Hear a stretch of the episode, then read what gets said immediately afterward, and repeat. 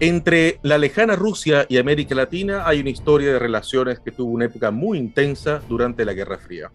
Las cosas han cambiado ciertamente, pero no podría decirse que los lazos entre el coloso eurasiático y este gran espacio al sur del Río Grande se han debilitado demasiado, y mucho menos desatado.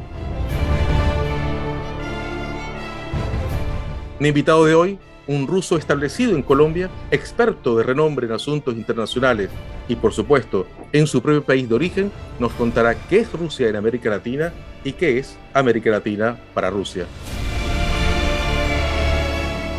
Bienvenidos a En el Fin del Mundo, un podcast de asuntos globales donde conversamos sobre este entorno volátil, incierto, complejo y ambiguo. Hoy nos acompaña Vladimir Rubinsky.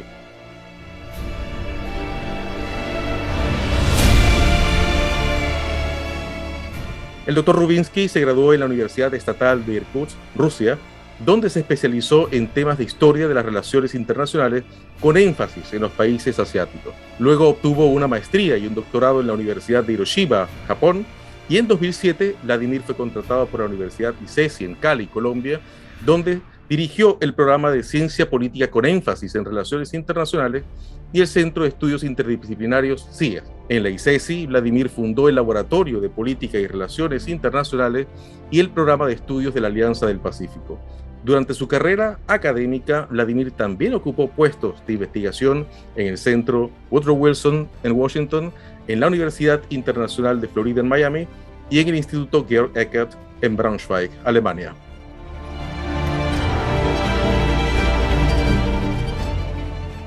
Bienvenido Vladimir, muchas gracias por acompañarnos en nuestro podcast para Hispanoamérica y España en el fin del mundo, hoy conectados desde Santiago de Chile y Cali, Colombia. Bueno, eh, muchas gracias por la invitación, estoy dispuesto a compartir lo que pienso, lo que conozco sobre el tema. Pero debía haberte saludado Zdravstvuyte, fue la única palabra, no sé si la única, pero fue de las primeras difíciles que aprendí en algún momento en ruso. Здравствуйте. Sí. Bueno, eh, Vladimir, eh, hoy, vamos a hablar de, Rusia y, América Latina, o de Rusia en América Latina, pero no puedo dejar de hacerte una pregunta necesaria para ponernos al día eh, con la situación de este momento en Europa. ¿no? Y tenemos a Rusia metida en uno de los conflictos más importantes de nuestro tiempo.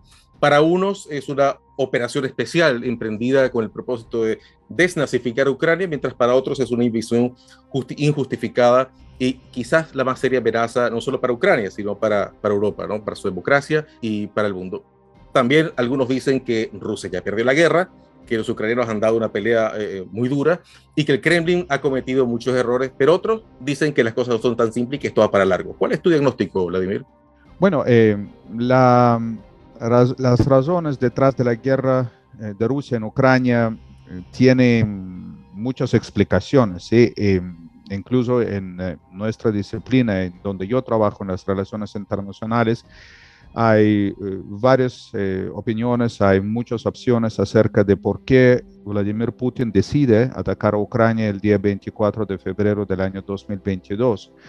Pero yo creo que mm, sobre todo eh, mm, no hay eh, buena justificación, eh, por lo menos si tomamos en cuenta los argumentos que está presentando Vladimir Putin. En primer lugar, en Ucrania no hay, no existía nunca un gobierno nazista o fascista.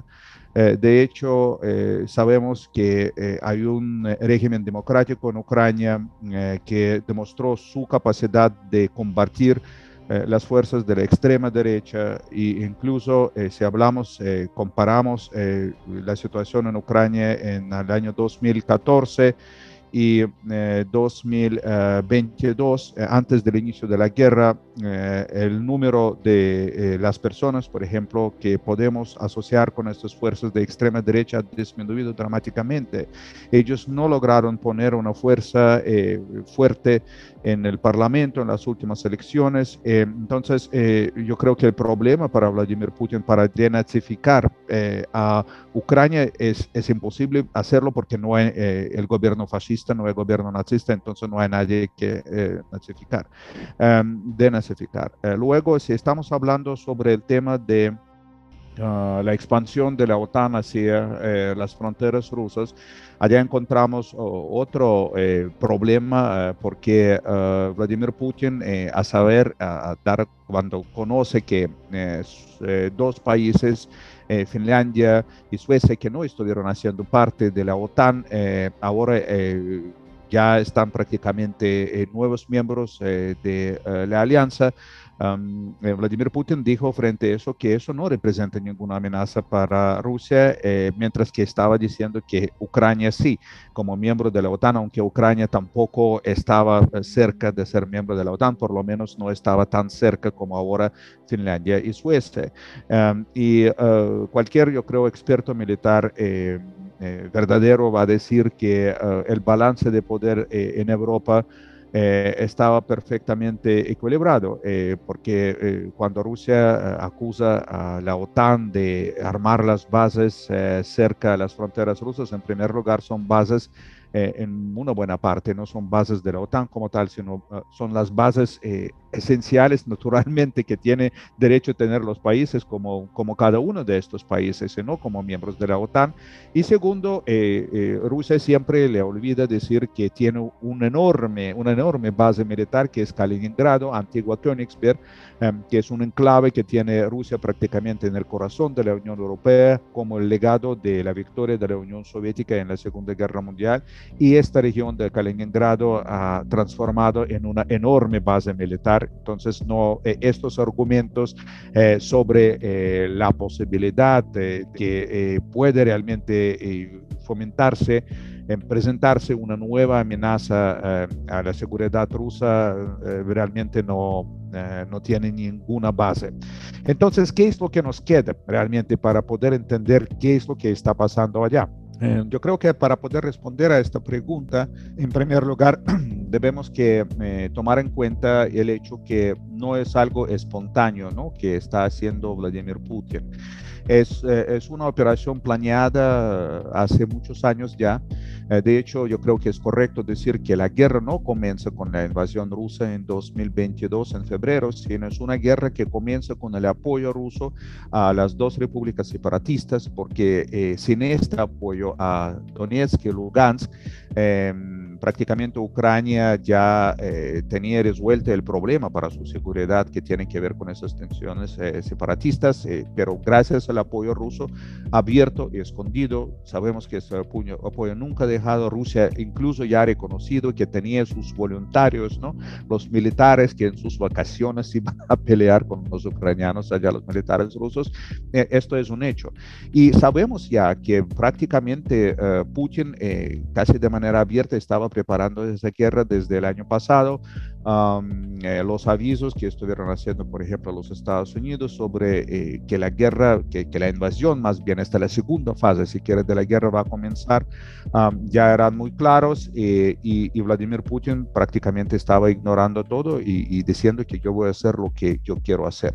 Entonces, estaba la, la, concentración de tropas en la frontera también, que estaba... Claro, claro, claro. Sabemos que el director de, del CIA en Estados Unidos visitó a Moscú, habló con Putin ya en 2000 2021, porque puso pues prácticamente los planes de Putin sobre la mesa y, que generó también mucha sorpresa y miedo de los asesores cercanos de Putin que ni siquiera tenían la idea de lo que está planeando Vladimir Putin y le dijo, mira, ¿por qué usted quiere comenzar la guerra? Entonces la respuesta de Putin era, a mí no me gusta cómo están las cosas ahora. Entonces yo quiero que los Estados Unidos deben devolverse a un punto de partida cuando existía la Unión Soviética, ¿sí? Eh, olvidar todo lo que pasó y vamos a comenzar eh, reconociendo que Rusia es igual de, el del jugador decisivo como era la Unión Soviética, pero es prácticamente irrealista la apuesta de Vladimir Putin, eh, pero básicamente sabemos que el mes de noviembre, diciembre del año 2021, él, él manda un ultimátum a los Estados Unidos y que todo el mundo le olvida ahora que los Estados Unidos eh, las potencias occidentales estuvieron dispuestos a negociar con Vladimir Putin. Eh, cualquier eh, persona ahora puede retroceder un poco en tiempo y ver cada semana los líderes europeos estuvieron en Moscú. Los Estados Unidos sí enviaron una carta a Vladimir Putin diciendo, bueno, armamos las negociaciones, vamos entonces a hablar. Si usted insiste que no está de acuerdo con cómo están las cosas, vamos a armar. Y Vladimir Putin dijo, no, o ustedes aceptan todo lo que yo quiero o hacemos una guerra. Entonces eso, eso no es la forma como se negocian, ¿sí?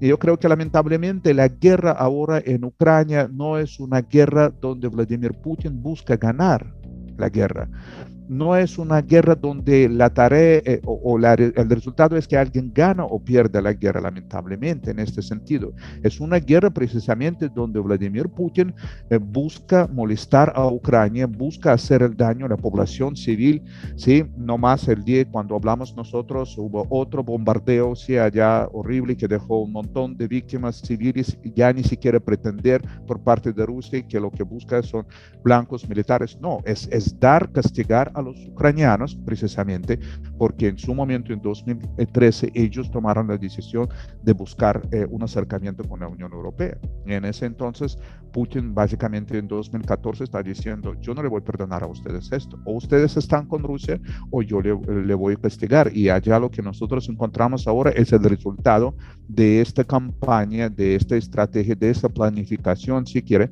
ah, que eh, estaba haciendo Vladimir Putin desde ese entonces muchas gracias eh, por, este resumen y, muy interesante lo, que dice que eh, no, no, tiene eh, quizás el, el, el, objetivo necesariamente de ganar la guerra, sino de castigar, de una, especie de revancha de, y, decirle aquí estoy yo y ahora me las van a pagar todo lo que...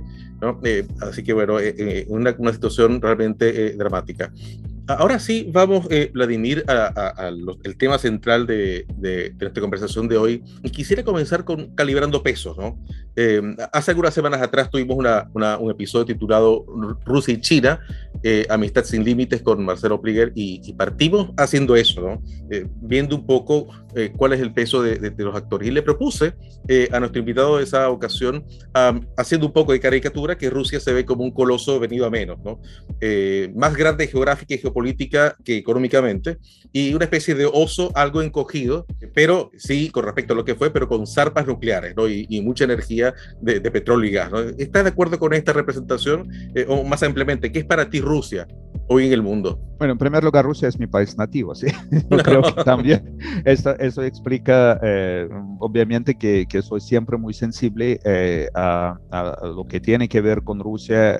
obviamente, por ejemplo, la guerra que ahora está haciendo eh, Rusia, eh, mi país nativo en, Ucrania, eh, me duele porque es algo muy personal, ¿sí? Yo, yo no, me, me cuesta realmente escuchar a los políticos rusos, a Vladimir Putin, a, Sergei Lavrov, el ministro de las Relaciones Exteriores, con tanto cinismo, diciendo tantas mentiras, o sea, básicamente ya no tiene nada de, realmente de, esconder estas sus intenciones, básicamente un discurso imperialista. Si estamos hablando, si ponemos usando, pues decimos la verdad, es un discurso imperialista donde eh, básicamente Putin y Lavrov dicen que tenemos derecho a ocupar estos territorios, ¿sí? Y ellos están sufriendo porque no se rinden, ¿sí? Y porque quieren estar independientes o quieren tener una política independiente.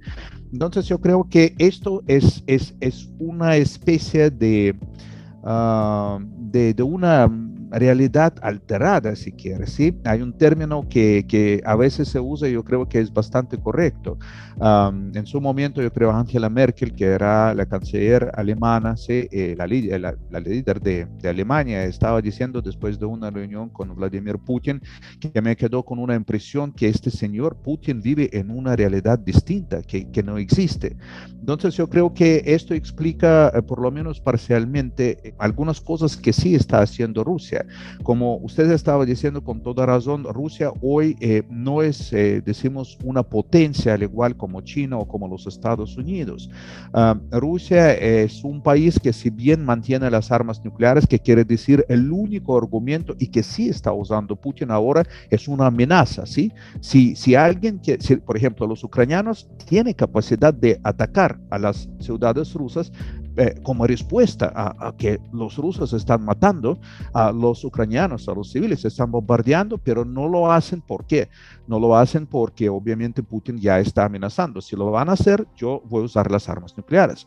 Entonces es un argumento del pobre. Si nosotros estamos pensando, es el mismo argumento que está utilizando el líder de Corea del Norte, ¿no? Que está diciendo... Eh, eh, me recordó eso, justamente. Sí, sí que, que, está diciendo, si no me toca y si no, yo voy a destruir todo el mundo. Sí, yo voy a morir yo, yo mismo, pero eh, sin, sinmigo el mundo entonces no me interesa. Entonces, eh, no es un argumento de una potencia, porque el, Rusia no tiene o tiene muy pocas otras herramientas para poder realmente hacer eh, llegar a cumplir con los objetivos de su política exterior. Sabemos que está tratando de utilizar, obviamente, la dependencia que tiene Europa ahora de eh, los recursos como gas, como petróleo ruso. Eh, Rusia es, a diferencia de la Unión Soviética en este sentido, Rusia sí es un país que hasta el comienzo de la guerra estaba muy integrada en el tejido de la economía mundial, que también obviamente estaba ofreciendo algunas oportunidades a Vladimir Putin, pero básicamente hoy en día Rusia es una economía que no está en la primera, que es una economía que a pesar de grandes discursos del liderazgo ruso, no ha logrado transformar eh, la dependencia de su economía de la venta, de la exportación de los recursos naturales.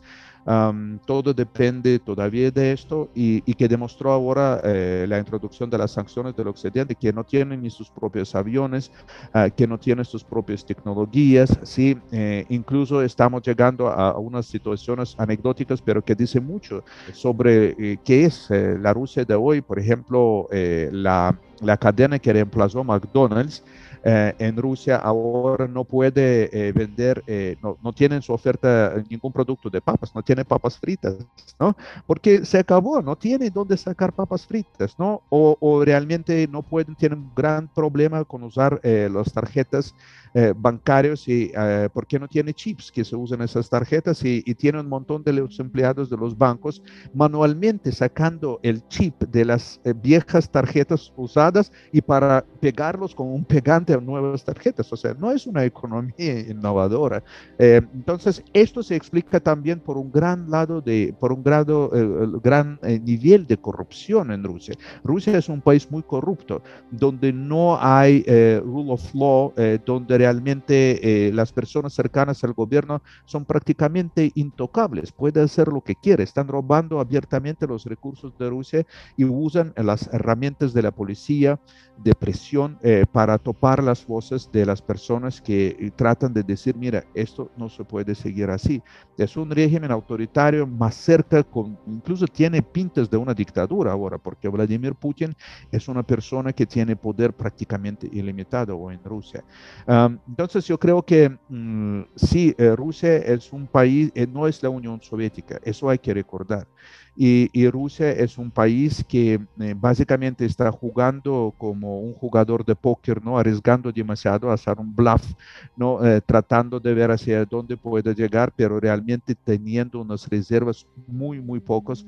Eh, y si bien ahora, y como yo estoy convencido que esta situación ahora más o menos está eh, no está bien para la economía rusa, pero no hubo un colapso eh, como algunos pensaron, porque Putin sí estaba preparándose para esto mm, desde hace unos años. Pero eso no significa que le va a durar la plata para todo el tiempo. ¿sí? Como estos eh, episodios anecdóticos que estuve mencionando muestran que cada vez está más rota la economía rusa, cada vez tiene mayores problemas, están buscando la alianza con los países como Irán, pero Irán tampoco es una gran superpotencia. ¿sí?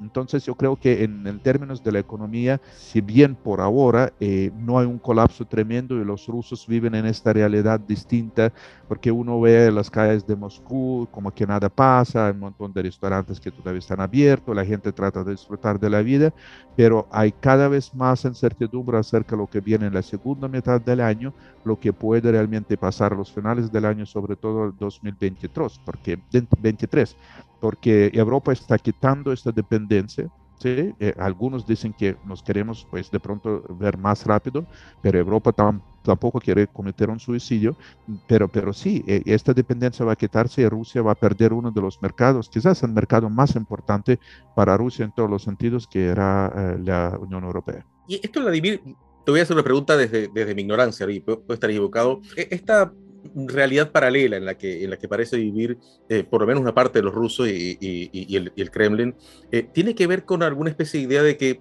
Rusia no se siente parte de nada, es decir, eh, no se siente parte de Europa, bueno, con cierta razón, porque hay mucha Rusia asiática, obviamente, ¿verdad? Este, y, tampoco se siente parte de Occidente, es decir, Rusia se siente Rusia, ¿no? Y se siente grande, importante, única, ¿no? Eh, ¿Es esa autopercepción quizás parte de lo que está eh, provocando esta situación? Yo creo que la respuesta es, eh, es compleja a esta pregunta. son los debates de tantos siglos si Rusia es, es, Rusia o Rusia es parte de Europa. Ah, yo creo que con Pedro el Grande, que intentó por primera vez eh, transformar Rusia es en un país europeo. Occidentalizarla. Sí, occidentalizarlo, eh, eh, haciendo prácticamente una tendencia más, yo diría, al fondo, diría más hacia el occidente. Bueno, eh, los rusos yo creo que hacen parte de la civilización europea más que cualquier otra, ¿sí? Y se siente esta mm, eh, sinergia todo el tiempo, o sea, cuando uno va a Europa o cuando uno va a Rusia, uno no ve tantas diferencias de verdad, o sea, es, es la parte de, de, la civilización occidental en la mayor parte de los casos. Lo que se confunde a veces eh, a un observador de pronto que no conoce muy bien a Rusia, y hay muchas personas en América Latina que sí saben algo de Rusia, pero sobre todo de la Unión Soviética, que no, otra vez, no, no es Rusia, que sí, la dimensión asiática. Eh, yo nací en una parte asiática de Rusia, yo nací en Asia, pero yo nunca me sentí parte de, de la cultura asiática, ¿sí? Yo me sentí eh, como un europeo que, que vive eh, en, en, Asia. Y de hecho, sí, una parte relativamente más, más pequeña de Rusia está en Europa geográficamente y otra parte está en Asia. Pero si uno mira cuántas personas viven en la parte europea y rusos y cuando viven en Asia, eh, la mayor parte, yo creo que 110, 120 millones de esos 145, 140 eh, millones viven realmente en la parte europea. y el resto, esta parte de Siberia es, es, eh, es la base para sacar los recursos energéticos para Rusia. pero por la población realmente, primero es toda es europea, eh, ¿sí?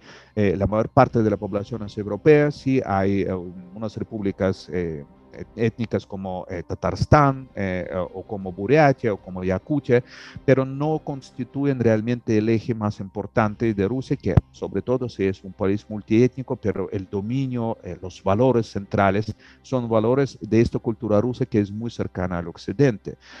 yo creo que a los rusos ahora cuesta, muchos los rusos les cuesta y genera un rechazo. Si uno va a Rusia y habla con la gente, ve cómo es, hay un rechazo muy fuerte de los intentos de de, mover eh, Rusia más hacia acercamiento con China.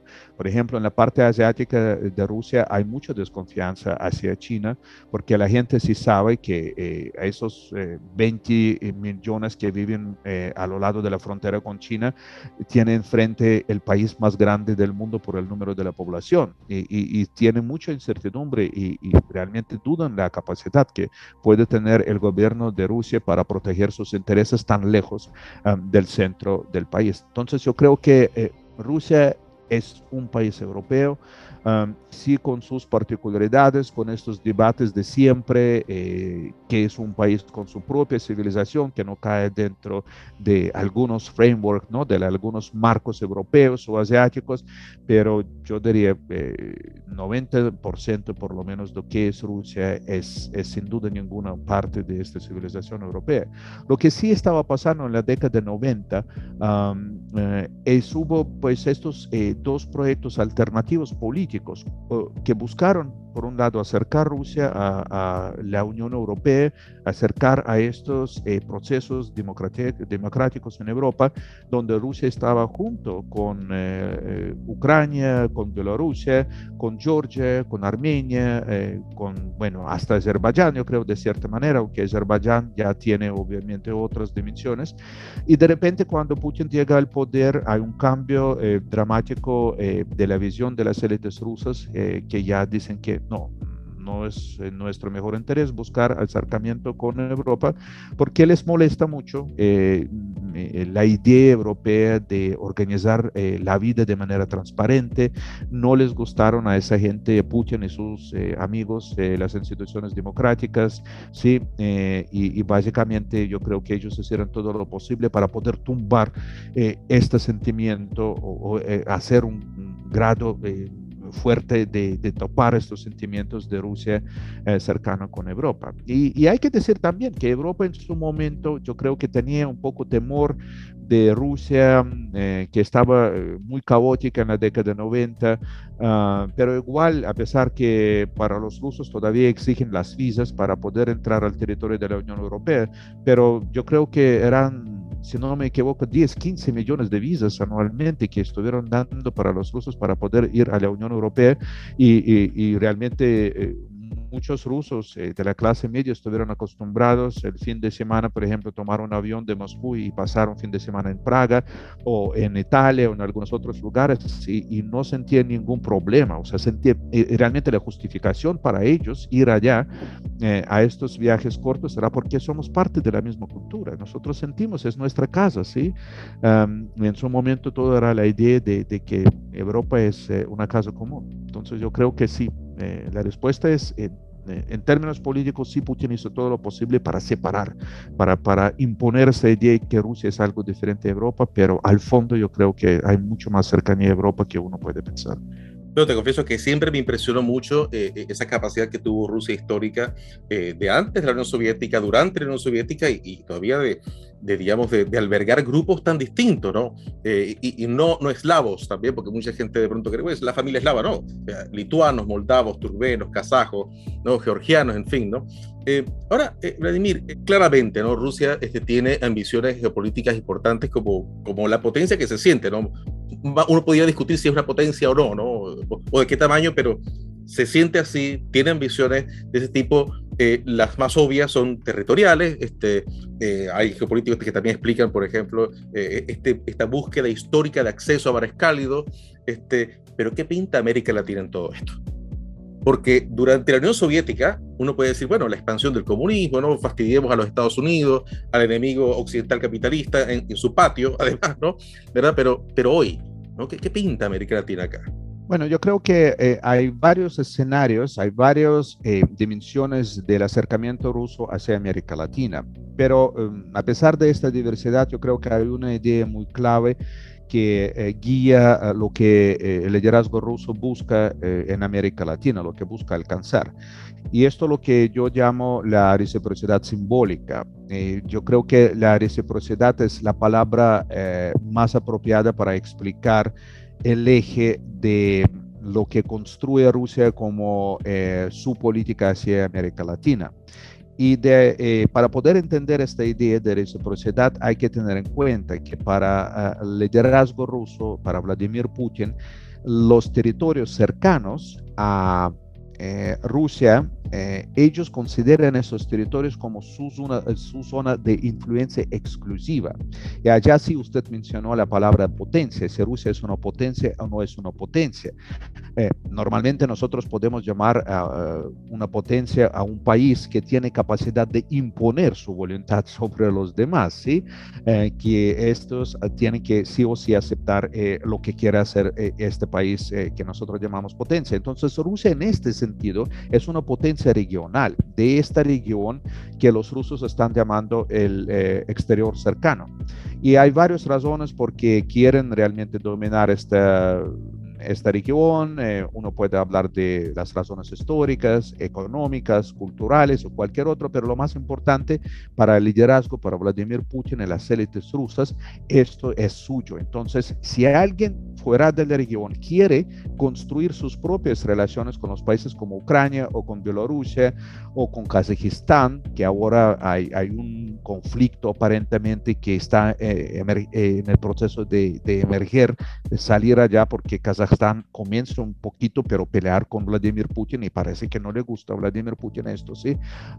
pero esto es la misma idea. Si alguien quiere eh, construir eh, unas políticas independientes, no puede hacerlo sin tener el visto bueno de Moscú, ¿sí?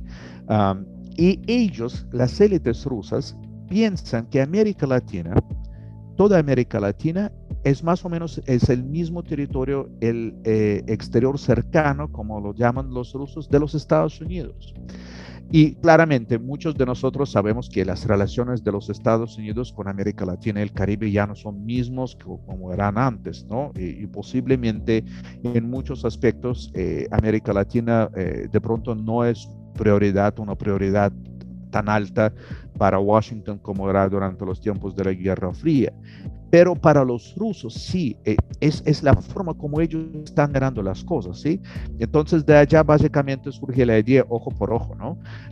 si ustedes nos hacen eh, algo eh, en en Ucrania, si ustedes, eh, Estados Unidos o el Occidente eh, más generalizado, tratan de hacer algo en Ucrania, nosotros vamos a buscar la forma de responder a estos hechos para eh, llevar a cabo una acción en su territorio cercano, que es América Latina y el Caribe.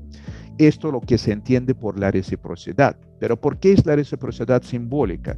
porque en muchos eh, casos eh, Rusia no tiene capacidad real para poder construir algo parecido al nivel de influencia incidencia que puede tener Occidente en los países como Ucrania o en algunos otros, ¿sí? No tiene recursos.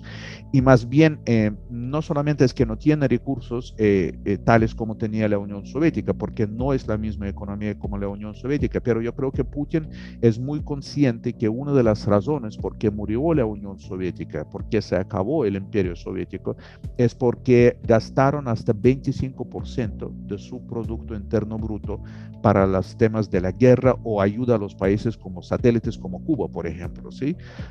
que obviamente, como todos sabemos, tenía el nivel de dependencia casi 100% de la ayuda soviética durante los tiempos de la Guerra Fría. Entonces, eh, Rusia eh, hoy no quiere hacer esto. Putin sabe que esto es el camino al colapso total de la economía rusa. Entonces, ellos son muy oportunistas, los rusos en este sentido, buscan realmente alinearse con los regímenes que por alguna otra razón tienen problemas en las relaciones con los Estados Unidos. Y de allá por eso Venezuela surge como eh, una especie de puertas eh, de esta nueva Rusia hacia América Latina, con eh, Chávez y ahora con Nicolás Maduro. Yo creo que hay un entendimiento perfecto. los chavistas entendieron rápidamente qué es lo que quiere Rusia y qué es lo que busca Vladimir Putin eh, y allá era una situación lamentablemente eh, gana-gana que permitió sobrevivir al régimen, por ejemplo, de Nicolás Maduro ahora, en los tiempos más críticos, cuando sí yo creo que existió una oportunidad de que desaparece el eh, chavismo y, esta dictadura allá en, en Venezuela, pero, pero los rusos dieron los recursos justo para poder mantener el régimen vivo no para resolver los problemas a largo plazo de Venezuela. Los rusos no invierten en Venezuela para esto, ¿sí? Pero sí dan los recursos para mantener este régimen. Lo mismo en Nicaragua, ¿sí? Lo que nosotros estamos viendo, eh, Daniel Ortega, el fiel amigo de la Unión Soviética todavía, entendió también perfectamente qué es lo que quiere Moscú y está jugando con esas relaciones. Rusia no invierte los recursos significativos en Nicaragua, no tiene esos recursos para invertir y no quiere hacerlo, porque lo que hace sí estas cosas realmente bien simbólicas como por ejemplo recientemente el permiso eh, que dio eh, Nicaragua para la llegada de los barcos militares rusos o las tropas rusas, que también hay que ver si realmente esto va a cumplir. Lo mismo pasa en muchos otros aspectos, ¿no? Con Bolivia, eh, por ejemplo, con, con Evo Morales, y hay otro grupo de países como Argentina y Brasil, donde los rusos también están jugando más bien de esta idea de la reciprocidad simbólica y esto ya eh, va más allá de simplemente eh, ojo por ojo, ¿no? O si ustedes hacen algo en Ucrania, entonces nosotros vamos a hacer algo en América Latina, en alguna parte. parte. Esto se va más bien hacia este discurso, ¿no? De Vladimir Putin de la construcción de un mundo multipolar. Em, otra vez estamos hablando posiblemente de, de una una realidad falsa, no, no existe condiciones. Yo creo que Rusia no está en la posición de ofrecer eh, unos nuevos arreglos en el mundo, porque el mundo ideal para Vladimir Putin es precisamente este mundo que yo creo que los latinoamericanos vamos a rechazar eh, de una, porque es el mundo dividido en las esferas de influencia. ¿sí? El mundo ideal para Vladimir Putin es donde él tiene bajo su eh, dominio estas repúblicas de la ex Unión Soviética, Ucrania, Bielorrusia, ah, sí, posiblemente Georgia, eh, Armenia, algunos otros, sí, las repúblicas de Asia Central, y eh, entonces dejan a América Latina, a los Estados Unidos desde esa perspectiva, ¿sí? diciendo, bueno, esto es suyo, yo no me voy a meter en esto porque es su zona de influencia. Lo mismo China puede tener Taiwán, puede tener algunos otros allá. Esto es el mundo ideal para Vladimir Putin, pero yo creo que cuántos eh, de los líderes del mundo eh, realmente que pueden tener sus dudas acerca de cómo funciona el orden internacional ahora, van a comprar este cuento de Vladimir Putin. No, o sea, yo creo que de allá Rusia no está en la posición de ofrecer eh, una alternativa al orden internacional. No tiene con qué. Eh, lo que propone Rusia además eh, es, es un camino hacia el pasado. Es, si, si, hablamos bien, es el, en la época de los imperios del siglo XIX. Yo creo que sobre todo aquí en América Latina hay que rechazar fuertemente esta propuesta de Vladimir Putin, pero rechazar y entender en primer lugar qué es lo que realmente propone Rusia de Vladimir Putin como una alternativa. Quiero sacar, eh, Vladimir, de, las cosas que el del análisis muy completo que tú mencionaste, dos preguntas que, creo que van a ser interesantes. La primera es, tú dijiste, bueno, Rusia no tiene los recursos que tuvo en algún momento eh, para imponerse eh, en muchos sentidos. Sin embargo, hace un tiempo atrás, yo creo que como unos dos años, quizás, ¿no? me parece que fue antes de la pandemia, no recuerdo, Moisés Naim escribió una columna que se llamó Rusia, la superpotencia barata, ¿no? Y decía, bueno, que Rusia no tenía efectivamente hoy el poder militar, pero está utilizando los recursos tecnológicos, los recursos tecnológicos para, para influir en, la política. Que sabía que ahora no necesitaba portaaviones ni, muchas otras cosas para, para imponer, por lo menos en cierto sentido, pero con su ejército de hackers y con su esfuerzo de desinformación, sí podía molestar bastante ¿no? a los Estados Unidos, Occidente. ¿Tú estás de acuerdo con ese análisis de, de la superpotencia barata? Eh, de pronto sí, em, e, en este sentido yo creo que hay evidencias claras que Rusia está eh, avanzando eh, en estos aspectos de mal llamada de pronto guerra híbrida, sí, porque el término yo creo que no refleja realmente lo que está pasando hoy en día en muchos sentidos. Ah, pero sí, efectivamente, los rusos yo creo fueron uno de los primeros eh, hace muchos años ya, yo diría al comienzo de la década de 2000, cuando al comienzo de 2000, esta primera década del nuevo siglo, cuando ellos en primer lugar, eh, yo recuerdo muy bien en las primeras eh, investigaciones de algunos periodistas independientes que comenzaron a usar estas herramientas, bots, hackers, desinformación, misinformación, todavía en, en, el área de, de, la política rusa interna, porque Putin todavía no no estaba dominando de tal manera como domina ahora. Entonces, ellos usaron mucho eso para, para poder eliminar eh, la resistencia de la oposición, para tumbar las instituciones democráticas en Rusia, debilitar a estas instituciones con estas herramientas. y luego ellos eh, pensaron, ah, si esto fue tan exitoso para nosotros aquí en Rusia, ¿por qué no vamos a usar esto para poder llevar a cabo nuestras tareas en otros lugares, ofrecer estas herramientas a nuestros aliados? Y esto lo que nosotros estamos observando ahora, efectivamente, el uso de, este ejército de hackers, de, de bots, pues de, de información, em, que, que, realmente sí, yo creo que en este sentido son, son muy avanzados porque además eso no requiere el uso de demasiados recursos, ¿sí?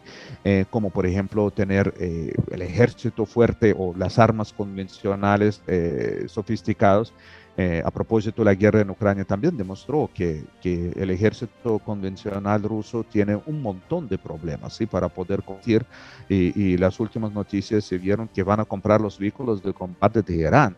Entonces eso también dice mucho sobre la calidad de, de la industria militar eh, eh, rusa, ¿sí? Eh, que, realmente aparentemente sí tiene muchos problemas. Pero allá sí, la, la potencia barata sí está allá, porque la estrategia eh, en muchos casos tiene que ver también con este sharp power, ¿no? que nosotros sabemos eh, que, que, está usando Rusia para poder polarizar, para poder penetrar el tejido político de, de los países que Rusia considera como sus blancos en este sentido. Y el otro punto que quería tocar, justamente porque mencionaste es que Ortega, bueno, sigue siendo un amigo, quizá un nostálgico, ¿no? De la, de la Unión Soviética, ¿verdad? Y, y ahí me, me, acordé de algo que, que, me parece haber escuchado hace un tiempo atrás, ¿no? Que este esfuerzo de comunicación de Rusia con el mundo entiende muy bien a sus audiencias, ¿no? Entonces, por ejemplo, en Europa, eventualmente le habla mucho eh, a, a, al nacionalismo, ¿no? eventualmente a la extrema derecha, pero en América Latina no hace eso. En América Latina le habla a la izquierda, ¿no? y apela aparentemente un poco a la nostalgia eh, de la izquierda latinoamericana hacia, hacia la Unión. ¿Es así, tan así, o esto es un poco exagerado? Sí, efectivamente, las estrategias eh, comunicativas de Rusia en Europa, en Asia eh, y en América Latina, en Medio Oriente, son completamente diferentes. Son, decimos así, tailor-made. y ellos sí tienen muy buen conocimiento hay, yo creo que hay, eh, eh, los grupos de los expertos que no necesariamente son expertos, eh, por ejemplo, de la Academia de Ciencias, son los grupos de expertos que ellos contratan, las empresas rusas que, por ejemplo, quieren hacer algo en América Latina, también tienen sus propios grupos de expertos.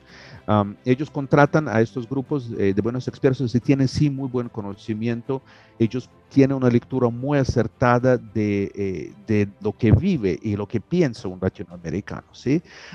y allá, por ejemplo, en América Latina, ellos están jugando con dos cosas. En primer lugar, como usted dijo, yo estoy de acuerdo, que tratan de cultivar esta sensación eh, que Rusia de hoy, Vladimir Putin, es la Unión Soviética. Si uno pregunta a, las personas, algunos simpatizantes, y no son pocos, ¿no? Eh, en América Latina de, Vladimir Putin, eh, el Latino Barómetro nos da los, los, dependiendo del país, pues entre, no sé, 10, 17 hasta 20% en algunos países, sí, que, que, realmente tiene una visión muy positiva de la Rusia de hoy. Y, y si bien es menos que, decimos, las personas que sí rechazan a Putin, estamos hablando en cualquier caso más de 100 millones de los latinoamericanos que sí tienen una idea bastante positiva de esta Rusia de Vladimir Putin. Entonces, lo que ellos están eh, tratando de decir, mira, somos lo mismo, ¿sí? Y uno otra vez pregunta a estas personas eh, si ellos saben que no es comunista, no es socialista, que es un país es capitalista. Y mucha gente les cae como, como algo, wow, yo nunca pensé de eso, ¿sí? Yo, yo no, no, no tuve eso en consideración.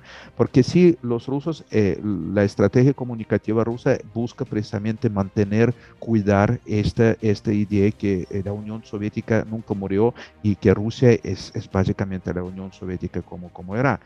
El, el segundo tema, y aún más, eh, yo creo que más preocupante, es que eh, claramente eh, ellos están jugando fuertemente con los sentimientos anti-Estados Unidos que existen en América Latina, tratan de fortalecer, tratan de cultivar, eh, porque todo, por ejemplo, los programas que uno ve de Russia Today, RT Actualidad, que ahora menos, pero algunos otros, eh, no es que hablan eh, bien o mal sobre Rusia, ellos hablan muy poco sobre Rusia, sí tienen algunos programas, pero además parte de los programas de ellos es decir que son tan malos los Estados Unidos y que son tan eh, malos en relación con los Estados, con los países latinoamericanos.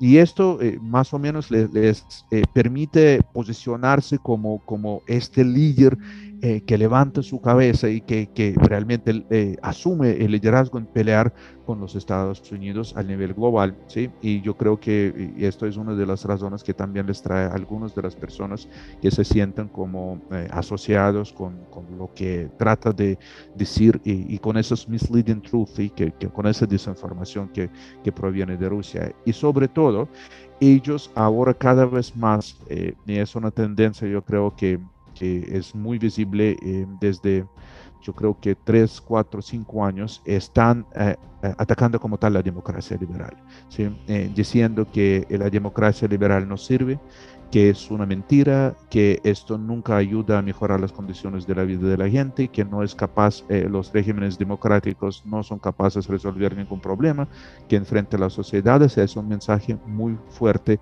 que ellos están promoviendo precisamente en el contexto actual que vive América Latina es un mensaje muy, muy preocupante. Eh, Vladimir, y ya para ir cerrando, para irnos acercando al final, tú dijiste que en América Latina tenemos que rechazar este tipo de, de, influencia, y con esta influencia eh, que algunos califican con con el adjetivo de maligna, ¿no? donde viene desinformación, dinero corrosivo y todas estas cosas, este, puede efectivamente causar mucho. Pero ¿qué, qué, se puede hacer? ¿no? Es decir, ¿qué pueden hacer primero los gobiernos? ¿no? También qué puede hacer la sociedad civil. Es decir, de, si tú tuvieras que decir, bueno, las principales directrices de una buena estrategia para contrarrestar este tipo de cosas eh, son estas, ¿cuáles dirías tú que son? Bueno, eh, para poder responder a esta pregunta, yo creo que eh, lo primero que hay que decir que estamos iniciando este diálogo un poco tarde. Sí, eh, yo creo que hace 10 años, cuando algunos de los expertos comenzamos como estar mostrando preocupación lo que Rusia está haciendo, eh, todavía era posible, yo creo que evitar eh, que Rusia llegue a tener tanto impacto ahora, sobre todo los, eh, los cerebros ¿no? de los latinoamericanos, haciendo este lavado de cerebro. ahora yo creo que lo que sí es necesario es que, en primer lugar, los gobiernos latinoamericanos entienden que lo que ofrece Moscú no es una alternativa ¿sí? Esta idea detrás del discurso, perdón, eh, acerca del eh, mundo multipolar eh, alternativo al orden internacional liderado por Estados Unidos o el Occidente, lo que ellos proponen no es realmente una alternativa, tiene que tener un entendimiento muy claro. Los gobiernos de aquí, incluso los gobiernos de la izquierda, hay que hacer cuestionamiento a estos gobiernos cuando ellos están apoyando a Vladimir Putin porque lo que hace Vladimir Putin es atacar precisamente estos valores que supuestamente estos gobiernos están defendiendo. Está violando los derechos humanos, está matando a los civiles, ¿sí? está cada vez eh, restringiendo la libertad de la expresión. Entonces, o ustedes dicen que esto está bien, entonces, ¿cuál es el valor de lo que, del discurso mismo que ustedes están haciendo? Yo creo que eh, hay que hacer esfuerzo sobre esto. Y la sociedad civil, claramente, yo creo que eh, esto va no solamente en el tema de Rusia, sino em, la sociedad civil tiene que hacer los esfuerzos precisamente para, para promover las eh, ideas de democracia, de un régimen democrático. Y, esto por sí yo creo que va a tener una oportunidad de, de, de semblar, ¿no? de, de parar esto eh, este flujo de, las mentiras en la mayor parte de los casos, ¿no? Eh, información que proviene desde Rusia y, yo creo que esto es lo que nosotros debemos hacer. No es una tarea fácil para nada. Yo creo que como estoy diciendo, nosotros ya llegamos tarde eh, con esta tarea, pero hay que hacerlo, ¿sí? Y, yo creo que eh, es una tarea importantísima y sobre todo en, en tanto incertidumbre, en el contexto de tanta incertidumbre que vivimos aquí en América Latina, es algo que, que debe ser parte esencial de los esfuerzos para, para tratar de cambiar las cosas. Una tarea, una tarea larga a la que quizás eh, estamos ya tarde, pero que, que no por eso debe dejar de, de, hacerse. Vladimir, ha sido una conversación realmente muy, muy interesante, muy esclarecedora. La verdad que eh, una cantidad gigantesca de datos y de, y de detalles que, que, solamente un ruso como tú puede conocer eh, muy bien. Pero permítame decir una cosa, eh, y yo creo que es importante, y es otra de las grandes mentiras que, que, que sale de Moscú, de, de, Vladimir Putin de hoy. Yo creo que Rusia no es Putin, Putin no es Rusia.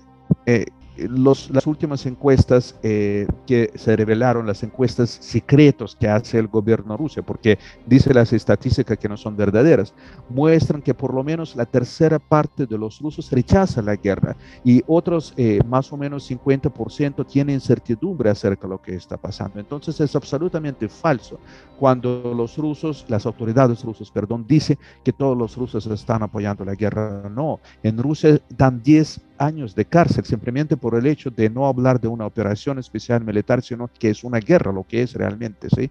Y yo creo que eh, los, los intentos de los rusos, eh, de las autoridades, perdón, otra vez los rusos, para, para poder eh, imponer esa idea deben ser también rechazados. La mayor parte de los rusos no, no están de acuerdo con, con lo que está haciendo el gobierno muy importante ese dato, Vladimir. De hecho, quiero recordar que Vladimir Karamurza, un importante disidente eh, ruso está precisamente ahora detenido por lo que tú acabas de decir, ¿no? por, por, precisamente eh, decir algunas cosas que molestan eh, al régimen. Y Vladimir, ya para cerrar, este, yo quisiera pedirte algo, porque tú tienes dos libros muy recientes que acaban de salir, o que van a salir en algún momento, ¿verdad? que son entre este y oeste, Estado-Nación y conflicto en la Ucrania contemporánea, y otro que es, traduce al español algo así como repensando las relaciones este, latinoamericanas entre Latinoamérica y Rusia posguerra fría. ¿Dónde se pueden conseguir esos libros y más o menos de qué tratan? Bueno, el libro Entre Este Oeste eh, eh, es, es, una investigación de varios de los autores donde nosotros estamos hablando precisamente sobre las causas fundamentales del conflicto entre Rusia y Ucrania. Y esto es una publicación eh, de la editorial Terando Blanc. Eh, yo creo que se puede conseguir en el sitio de ellos. Simplemente, eh, yo creo que buscando entre este y oeste. Um, y no sé si hay posibilidad de compartir un link porque también, obviamente, puedo decir eh, exactamente dónde se consigue este libro. Se vende en Europa, se vende en América Latina. Eh, la versión digital se puede conseguir también. Ah, y el otro libro, sí, repensando eh, las relaciones entre Rusia y América Latina después de la Guerra Fría, es un libro en inglés que fue publicado por Routledge ahora en junio y se puede conseguir también a través de Routledge. Es un libro, yo creo que es el primer libro jamás publicado eh, de unos 16 volúmenes, donde nosotros ofrecemos una visión completa sobre cómo han evolucionado las relaciones entre Rusia y América Latina después del fin de la Guerra Fría, hablando un poco sobre repensar el legado soviético que resultó ser tan eh, relevante ahora para todo lo que pasa entre Rusia y América Latina. Eh, hablamos de unas grandes tendencias, por ejemplo, un capítulo único donde se resume todas las ventas de armas que hizo Rusia en América Latina y explican las razones por qué eh, Rusia busca este tipo de eh, fortalecimiento. Estamos hablando por primera vez en un capítulo completo sobre la migración rusa hacia América Latina. No son muchos los rusos que viven acá, pero sí hay unas diásporas interesantes y con un grado de influencia interesante en algunos de los escenarios. Y el resto de los capítulos son eh, relaciones bilaterales Rusia-Venezuela, Rusia-Cuba, Rusia-Brasil, Rusia-Argentina. lamentablemente no tenemos un capítulo todavía sobre Rusia y Chile, pero yo creo que para la próxima edición sí, seguramente vamos a encontrar que nos puede ayudar desde Chile. Pero así que tomen nota, entre este y oeste, Estado, Nación y Conflicto en la Ucrania Contemporánea, editorial Tirant Lo Blanche 2022, así que está caliente todavía. Sí. Y este, este de Rethinking Post-Cold War, Russian Latin American Relations, ¿no? Este, este es de la editorial Routledge y este 2022 también, así que no, no podemos colocar el link porque estamos en audio, pero si tú el link, déjame ver si lo podemos colocar de alguna otra forma en, donde aparece publicado esto para que esté, porque está muy interesante. Así que bueno, muchísimas gracias, este, Vladimir. Eh, por esta maravillosa conversación y seguramente vamos a seguir encontrándonos en el futuro. Muchísimas gracias Rafael y a los oyentes por acompañarnos en, esta edición. Eh, un gusto para hablar con ustedes. Bueno, y saludos desde Santiago de Chile hacia Cali, Colombia y a todos los que nos escuchan. Nos vemos en un próximo episodio. Hasta luego.